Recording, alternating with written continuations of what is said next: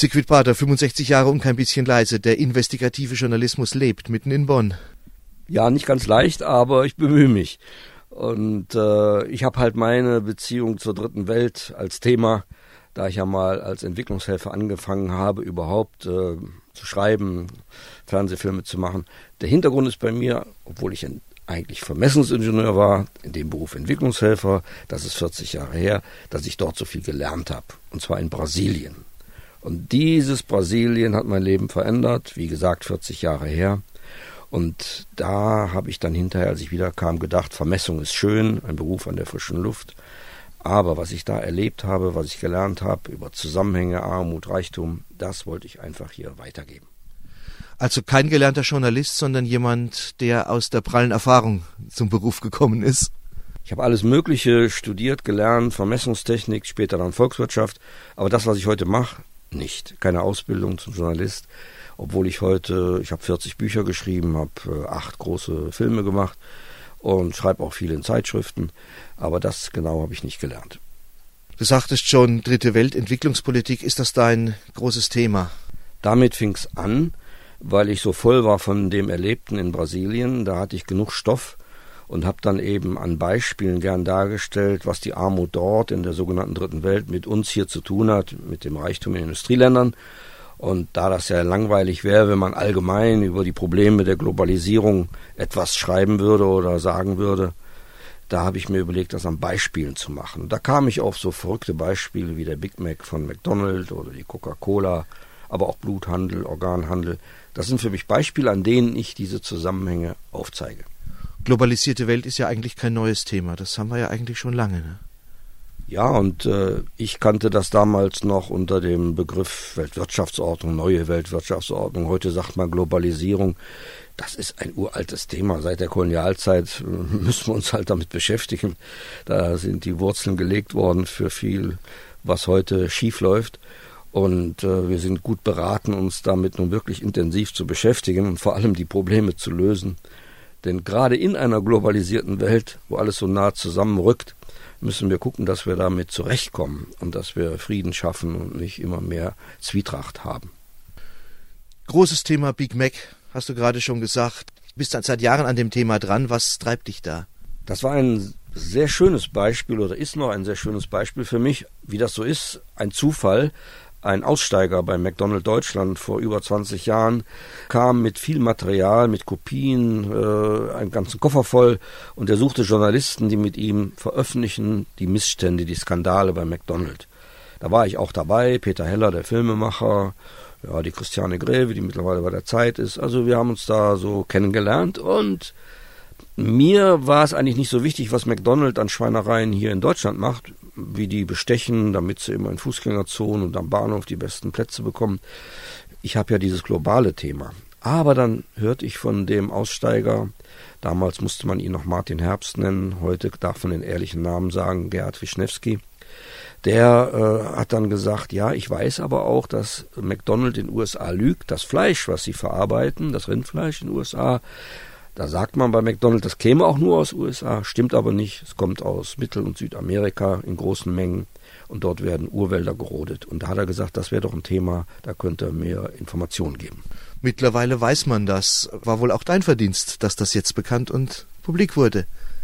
Da bin ich ganz unbescheiden stolz, denn wirklich, wir waren die Ersten, die das aufgedeckt haben, ganz zum Leidwesen von McDonald's, denn in unserem Film Dschungelburger, das Hackfleisch-Imperium, haben wir sehr genau aufgezeigt. Die Aussage von McDonald's selber in Chicago, dass kein Fleisch aus anderen Ländern kommt. Und dann waren wir in Costa Rica und haben im McDonald's Schlachthof in der Fleischfabrik die Aussagen bekommen, ja, ja, das geht zu, in die USA, das Fleisch.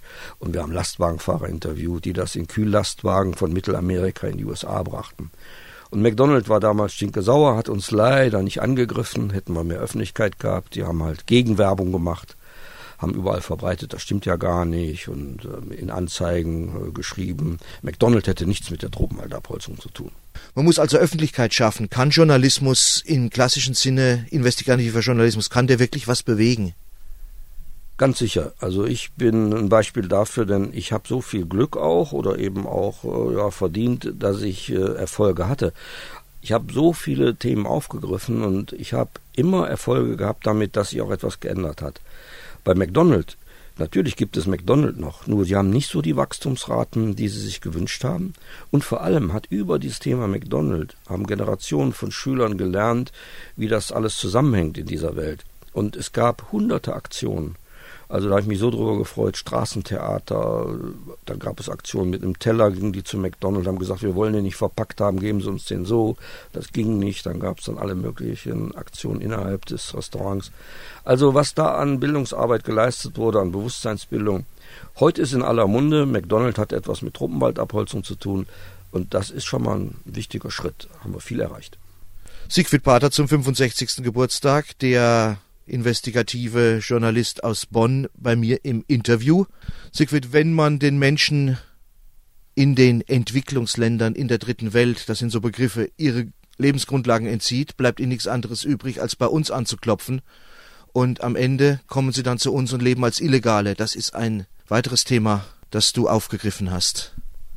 Es ist ja wirklich so, man muss nicht mehr in die dritte Welt fahren, um Probleme der dritten Welt äh, zu recherchieren. Die dritte Welt kommt zu uns und ich verstehe das auch sehr gut, dass sie es tun. Wenn wir die dritte Welt wie ein Vorgarten der Industrieländer benutzen, dort unsere Dinge anpflanzen und von dort auf unsere Tische bringen, dann müssen wir uns nicht wundern, wenn die Leute, die das anbauen, dann zu uns kommen und äh, sich an unseren Tisch setzen und auch was davon essen wollen. So einfach sehe ich das. Und von daher habe ich mich mit dem Thema beschäftigt und gerade hier in Bonn habe ich dann mit Migranet, mit Gruppen hier zusammengearbeitet, die sich mit dem Thema beschäftigen und zwar mit den Illegalen. Sogenannten Illegalen. Ich sage auch nicht gern Illegale, das sagt man allgemein so. Illegalisierte würde ich lieber sagen, weil sie in die Zwangsrolle geschlüpft sind. Da schätzt man ja, dass es in Deutschland äh, zwischen 500.000 und eine Million gibt und allein im Bonner Raum wohl 4.000. Und ich habe wirklich auch Glück gehabt, dass ich doch mit vielen sprechen konnte. Einerseits, weil ich schon so viel über die sogenannte Dritte Welt gemacht habe, gab es auch ein gewisses Vertrauen von Illegalen. Aber mir haben auch geholfen Leute bei Caritas zum Beispiel, die eine gute Arbeit machen, muss ich wirklich loben, wo man eben als Illegale oder Illegale äh, in Anführungsstrichen sich hinwenden kann, wo man Hilfe bekommt. Ja, du hast nicht nur ein Buch darüber geschrieben, du machst auch Lesungen. Und da gibt's auch ein Hörbuch davon und da hören wir jetzt mal rein. Was werden wir denn hören? Da finde ich am besten das Stück von den vielen, die wir da aufgenommen haben, das von einem Chinesen. Ein chinesischer Student kommt nach Bonn und in einem Austauschprogramm und er bleibt dann hier, nachdem das Programm beendet ist. Und er sollte eigentlich zurück nach China. Und er bringt das sehr, sehr witzig, äh, wie er das sieht, dass er hier bleibt und deswegen jetzt als illegaler Chinese hier ist und das mit chinesischer Musik ein bisschen mit Flöte hinterlegt. Das ist, kommt immer bei den Konzertlesungen sehr gut an.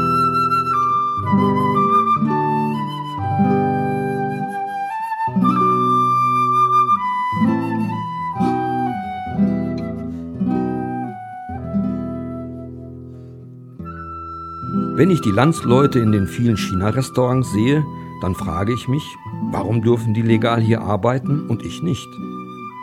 Aber alles der Reihe nach, damit man mich verstehen kann. In Peking bewarb ich mich an der Hochschule für ein studentisches Austauschprogramm, um in das Land meiner Träume nach Deutschland zu kommen. Die deutsche Sprache lernte ich am Pekinger Goethe-Institut. Das war nicht einfach, aber ich lernte dabei auch das ferne Land in Europa kennen und lieben. Die Kultur vor allem, die großen Schriftsteller und Komponisten. Heinrich Böll und Ludwig van Beethoven wurden meine Favoriten. Also träumte ich von Köln, der Heimat Bölls, und von Bonn, der Stadt Beethovens.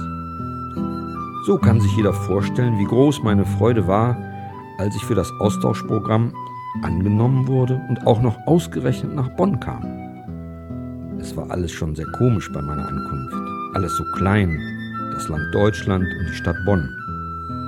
Auch sprechen hier viele Deutsche gar kein Deutsch, so wie ich es von den deutschen Lehrern in Peking beigebracht bekommen habe und das Essen liegt so schwer im Magen. Alle fliehen aus den Familien, viele schimpfen auf die Eltern und finden die Großeltern lästig. Im Fernsehen, im Radio und in den Zeitungen gibt es so viele Informationen über so unterschiedliche Themen, das verwirrt mich total. Wie können die Deutschen das alles sortieren? Das ist für mich ein Phänomen. Aber nun zu meinem Aufenthalt. Das Austauschprogramm war beendet. Ich hätte wieder zurück nach Peking reisen müssen. Aber mittlerweile verstand ich die Bonner Sprache besser. Ich wohnte nämlich auf der Schelsig. Nicht Bonnern muss ich das erklären. Es ist der Stadtteil von Bonn, der auf der anderen Rheinseite liegt, der eigentlich Beul heißt. Auch liegen mir die Würste und das fette Fleisch nicht mehr so schwer im Magen. Ich hatte eine deutsche Freundin und einen Aushilfsjob. Ich war im Beethovenhaus und bei Konzerten in der Beethovenhalle regelmäßiger Gast. Mein Vermieter war sehr nett zu mir. Ich traf regelmäßig Landsleute bei Tee und Bier. Ich wollte nicht mehr zurück. Aber meine Aufenthaltsgenehmigung war abgelaufen. Sollte ich nur wegen dieses Papiers alles aufgeben?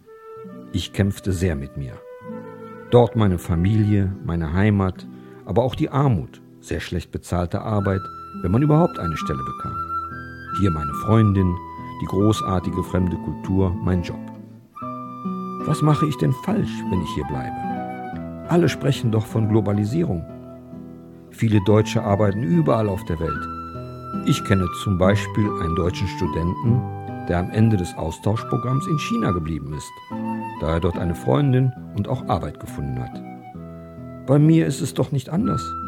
Warum arbeitet und lebt der Deutsche in China legal und ich hier illegal? Ich will kein Koch werden müssen, um legal in Deutschland leben zu können. Ich bin Techniker und will es bleiben. Und überhaupt, ein Deutscher ist jetzt in China, ein Chinese in Deutschland. Da ist doch die Bevölkerungsbilanz wieder ausgewogen.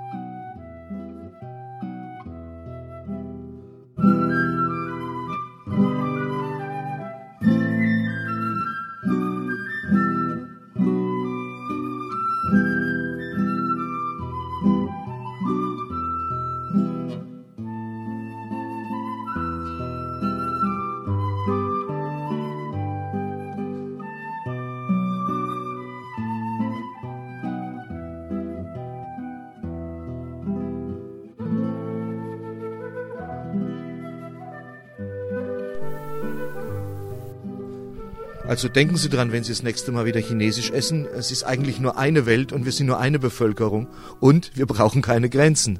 Damit kenne ich mich ja dann gerade besonders gut aus, da ich ja nun von zu Hause Vermessungsingenieur bin. Grenzen sind wirklich was Schreckliches, das sage ich mal als Fachmann, denn sie halten bei Ländern Reichtum, große Ölvorkommen in Scheichtümern, sie halten Armut, durch Kolonialzeitgrenzen gezogen, wo Menschen eigentlich wandern würden wegen ökologischen Problemen. Sie werden gehalten und sitzen in Armut fest. Also Grenzen sind was Schreckliches. Ich wünsche mir eine Welt ohne Grenzen. aber da kommt der ganz große Aufschrei, um Gottes Willen, das wollen wir nicht. Aber Grenzen abbauen, das finde ich das Erstrebenswerteste. Und gerade bei den Kindern ist es doch so wichtig. Was können denn arme Kinder dafür von Illegalen hier, die schon hier in die Schule gehen, die schon, wo die Eltern schon 20 Jahre hier sind, und dann will man die wieder abschieben. Die kennen ihr Heimatland gar nicht, kennen ihre Sprache zu Hause und Kultur gar nicht so richtig, sind richtig Deutsche. Schrecklich. Stichwort Kinder, du schreibst nicht nur für die Großen, du schreibst auch über und für Kinder in aller Welt. In letzter Zeit habe ich mich da ganz besonders mit beschäftigt, denn ich habe die Kinder wirklich jetzt entdeckt als diejenigen Multiplikatoren, die am, ja, am dankbarsten sind. Das ist ja so, dass die Kinder sehr offen sind und da merke ich besonders Grundschulen. Desto jünger die Kinder sind, desto besser. Da sind sie noch nicht so verkleistert im Gehirn mit irgendwelchen Dingen, die sie jetzt mittlerweile so sehr ablenken. Äh, die Kinder in der Grundschule sind so offen, sie sind so ehrlich, sind so direkt und deswegen habe ich mich da drauf spezialisiert. Ab vier Jahre, ab sechs Jahre, ab acht Jahre habe ich drei Kinderbücher gemacht und ich gehe von Kindergarten zu Schulen und äh, habe da viel, viel erreicht, denn ich mache Bücher, die auch von Kindern in der dritten Welt berichten mit eigenen Fotos, die ich dort gemacht habe. Naja, und vor allem interessante, spannende Geschichten. Und die Kinder sind sehr, sehr aufmerksam und haben riesengroßes Interesse, wollen wissen, wie Kinder dort leben. Und sie sind dann bereit, auch etwas zu tun für die Kinder. Denn das stimmt sich schon auch traurig, dass den Kindern es dort nicht so gut geht. Und da habe ich viel Erfolg, dass sie Patenschaften übernehmen. Kind ist den Teller leer, die armen Kinder in Afrika werden sich freuen. Ich glaube, das ist nicht so der Denkansatz. Es geht ein bisschen komplizierter oder ein bisschen komplexer. Nein, es geht darum, dass sie einfach sehen, dass sie Glück haben, dass sie zufällig hier geboren sind und äh, andere sind zufällig woanders geboren und wie es den Kindern dort geht. Und sie haben auch viel Sympathie für die Kinder dort, sind neugierig und dass es für sie selbstverständlich ist, dass Kinder auf der ganzen Welt die gleichen Möglichkeiten haben sollten. Kinder denken das sowieso. Sie sind nur interessiert und neugierig. Zum Beispiel, dass die Kinder dort so spielen wie bei uns. Ich habe ein Buch über Nepal. Die Kinder dort machen Papierflieger. Die falten ein Stück Papier genauso wie bei uns. Also bei den Kindern gibt es eigentlich auch keine Grenzen. Die Kinder kennen nämlich keine, genau. Die gehen ja auch mit den innerhalb des Kindergartens bei Kindern aus anderen Ländern damit um, als wären es Kinder auch von hier, die kennen eben den Unterschied nicht. Und das ist gut so. Ja, und deswegen die Spiele. Und das hilft ihnen nochmal dabei, auch das etwas Fremde, was die Erwachsenen vermitteln, über Kinder woanders, auch noch abzubauen. Denselben Papierflieger machen die da weit in Nepal, am Himalaya und äh, Bangladesch, die spielen Mensch ärger dich nicht. Das habe ich in meinem Buch drin enthalten. Die spielen genauso Mensch ärger dich nicht wie hier. Und das sagen die Menschenskinder, das ist aber wunderschön. Die sind ja auch nicht anders als wir. Ja, eines deiner Kinderbücher greift das Thema Ökologie auf und zwar auch ziemlich kindgerecht. Ja, und das ist das Buch, das schon für die Jüngsten ab vier Jahre geschrieben ist. Und äh, sehr interessant, mit José Lutzenberger zusammen habe ich das Kinderbuch gemacht. Und José Lutzenberger ist ein großer Ökologe, der auch zwei Jahre Umweltminister war, einen alternativen Nobelpreis bekommen hat, über den ich viel geschrieben habe, Bücher, Bücher und Filme gemacht habe. Und der sagte, wir müssen bei den Kindern anfangen, als er mich hier mehrmals besuchte in Deutschland. Er sagt, die Kinder, die sind die wichtigsten, die werden alles ändern. Wir Erwachsene haben so viel Mist gebaut und wir werden auch nicht mehr so lange leben, aber die Kinder, das ist die Zukunft. Und deswegen dieses Buch, Die Sonne und ihre Kinder, Kinder, die im Garten spielen, die die Schönheit der Natur erleben und dadurch eben sich einsetzen, dass nichts passiert, dass das erhalten bleibt. Lutzenberger sagte immer, und das sage ich auch, das, was man liebt, macht man nicht kaputt. Aber viele sind so entfremdet von der Natur, dass sie keine Liebe entwickeln können. Und deswegen vermittelt dieses Buch Liebe zur Natur, zu den Pflanzen, zu den Tieren. Und das bleibt dann eben haften. Und nochmal, was man liebt, das zerstört man nicht. Von dem Buch Die Sonne und ihre Kinder gibt es auch eine Hörbuchfassung und da hören wir jetzt einfach mal rein.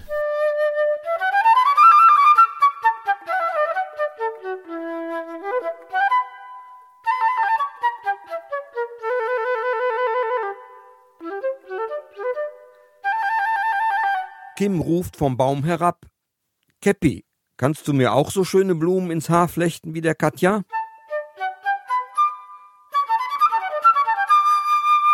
Katja, Kim und Käppi sind Geschwister. Sie spielen so oft sie können im Garten hinter dem Haus der Eltern. Dort treffen sie auch alle ihre Freunde. Auf der Wiese dürfen sie so richtig austoben. Erwachsene mischen sich nicht ein. Kim liebt ganz besonders den großen Baum. Mit seinen dicken Ästen hält er die kletternden und schaukelnden Kinder fest, sicher und geduldig wie auf starken Armen.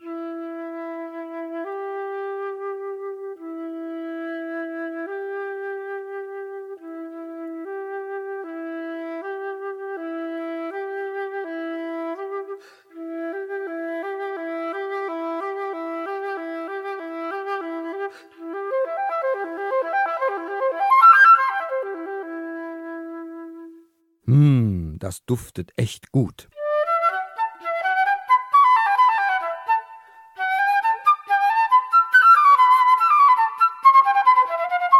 Hier fühlen sich Katja, Kim und Käppi so richtig wohl. Der Baum beschützt sie mit dem Schatten wie ein großer Bruder. Alles riecht so gut, dass Kim gar nicht genug bekommen kann. Katja mag es ganz besonders, wenn Gräser an ihrer Haut kitzeln. Auch den Tieren geht es gut der Schnecke, dem Falter, dem Lurch und dem Käfer. Sogar der Stein schmunzelt zufrieden, und die Sonne scheint glücklich auf alle herab.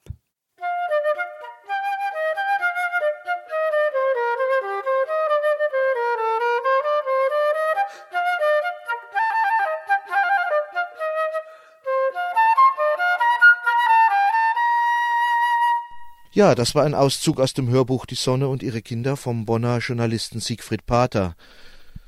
Siegfried, wie viele Bücher waren es bis jetzt? Ungefähr 40 Bücher, davon die meisten für Erwachsene und dazwischen eben auch drei Kinderbücher. Und du leistest dir einen eigenen Verlag. Bist du mit dem gängigen Verlagswesen nicht zufrieden oder was bedeutet der Verlag für dich? Das ist auch eine ganz verrückte Geschichte, denn ich habe ja nun mal bei Rowold angefangen. Wer hat das Glück, gleich bei, am Anfang bei Rowold Bücher zu machen? Das war durch Günter Grass weil der ehemalige Entwicklungshelfer suchte, die mit ihm ein Buch machen. Und da hatten wir gleich den Zugang zu einem renommierten Verlag. Und ich war am Anfang auch zufrieden mit Büchern unter Entwicklung, wem nützt die Armut der dritten Welt oder Entwicklung muss von unten kommen, Sachbücher bei Rowold. Aber als ich dann später über Bluthandel was machte, da gab es noch ein Buch bei Rowold, Bluternte, da hat man das schnell verramscht, nachdem es 15.000 Mal verkauft war. Und da ging erst die Arbeit los, die Bildungsarbeit. Denn es gab immer mehr Gruppen. Man merkte, dass man über Bluthandel auch AIDS streute. Und dadurch hat man dann äh, Bedarf gehabt, da Bildungsarbeit zu machen. Da haben die das verramscht gehabt, wollten keine Neuauflage. Gab es auch eine Lobby, die das gar nicht wollte, dass da weitergearbeitet wird an dem Thema. Ich merkte, dass meine Themen nicht mehr unterzubringen waren, dass ich nur Schwierigkeiten hatte. Und da bin ich zu Lamhof gegangen. Lamhof, ein Verlag, der viel dritte Weltbücher machte, der Sohn von Heinrich Böll. Hier in Bornheim-Merten hat er ja seinen Sitz gehabt. Das ging dann auch eine Zeit lang gut, nur der hatte kein Geld mehr. Anspruchsvolle Bücher, aber ich bekam kein Honorar. Das ist das Problem solcher Verlage. Ich bekam Bücher statt Geld, aber Bücher kann man nicht essen. So, und da war ich dann irgendwann leid. Da habe ich gesagt, jetzt einen eigenen Verlag. Ich könnte das nicht, aber mein Sohn, der mitarbeitet, der hat das mit aufgebaut, wesentlich mit aufgebaut. Wir arbeiten zusammen. Und da haben wir einen Namen überlegt, Pater rückwärts kamen wir dann drauf, Retap. So ist das, Retap klingt so schön seriös. Und dann, ja, jetzt machen wir diesen Verlag und mir macht sehr viel Spaß, denn da kann man von der Idee her eines Buches bis zur Vermarktung alles in der Hand behalten. Keiner redet rein. Inhaltlich nicht, finanziell nicht. Wunderschön. Man hat auch die Gestaltung und alles kann man machen, wie man das möchte. Trotzdem ist es nicht leicht. Man muss erstmal in den Großhandel kommen. Die nehmen einen nicht ernst. Jetzt wird es noch schlimmer. Erst da sind wir zum Glück reingekommen, überall in die Barsortimentler, die die Buchläden bedienen. Aber jetzt kicken die wieder die Kleinen raus. Das konzentriert sich mehr auf die Großen. Also man lebt dann auch in diesem Verlagschaos. Und die kleinen Verlage haben es da nicht leicht. Macht denn das klassische gedruckte Buch noch Sinn. Alle reden über Internet, elektronische Medien, E-Books und was nicht allem. Aber so ein Stück Papier ist es doch immer noch, oder? Das äh, Buch ist nicht kaputt zu kriegen, da bin ich ganz, ganz sicher.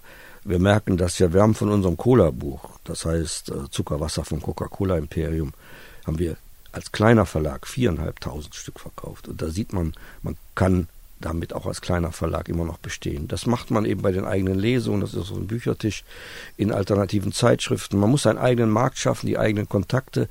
Das kennen wir doch. Wir müssen unsere eigenen Netzwerke haben und dann klappt das. Aber Bücher wird es immer geben, ganz, ganz sicher. So wie ich Siegfried Pater kenne, hat natürlich längst schon wieder neue Themen im Ärmel. Genau, und äh, ich höre überhaupt nicht auf. Erstens kann ich mir finanziell nicht leisten, bin da ja nicht abgesichert, aber das ist auch gut so. Das ist für mich ein Motor, ein anderer Motor ist, ich, ich werde das auch nicht los. Ich bin süchtig nach Gerechtigkeit, sage ich immer ganz gerne. Und diese Sucht, die werde ich weiter frönen. Und deswegen werde ich weiter Bücher machen, Vorträge und alle Medien nutzen, um für eine gerechte Sache was zu tun. Und ich habe ein Thema. Für die Buchmesse in Frankfurt habe ich ein Buch mir vorgenommen, eine Streitschrift, Wir kollektiven Selbstmordattentäter.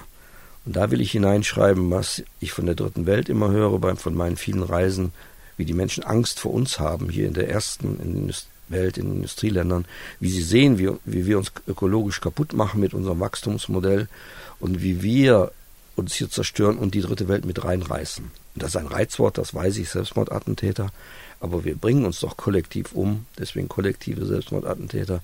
Und wir reißen die anderen noch mit rein, wie das eben diese Selbstmordattentäter auch tun, die wir immer im Fernsehen sehen. Und das in einem Ausmaß, das global ist. Da will ich mal so richtig provozieren und all das, was mir auf der Seele liegt, hineinschreiben. Na, da kommen dann Altersweisheit und Altersstarrsinn zusammen, ja? Ganz sicher. Und auch Ungeduld. Ich war viel zu sanft in letzter Zeit. Kinderbücher sind ja auch etwas Sanftes, das will ich auch beibehalten. Aber ich muss mal wieder etwas ganz Hartes bringen. Herr Siegfried, äh, deine Person und dein Verlag sind auch im Internet zu finden. Wie heißt die Adresse? Also einmal über mich www.siegfried-pater.de oder Verlag www.retap-verlag.de und da steht alles drin, das ist ja auch identisch, das hängt ja alles auch zusammen und da sind wir auch stolz drauf. Und da kann man auch die Bücher ganz unkompliziert und ganz schnell bekommen. Aber ja, sofort, auch wir schicken auch ohne Portokosten, wir machen das alles ganz blitzeschnell. Dann wünsche ich dir für die nächsten 65 Jahre auch noch richtig viel Erfolg und vor allem einen unruhigen Geist. Dankeschön.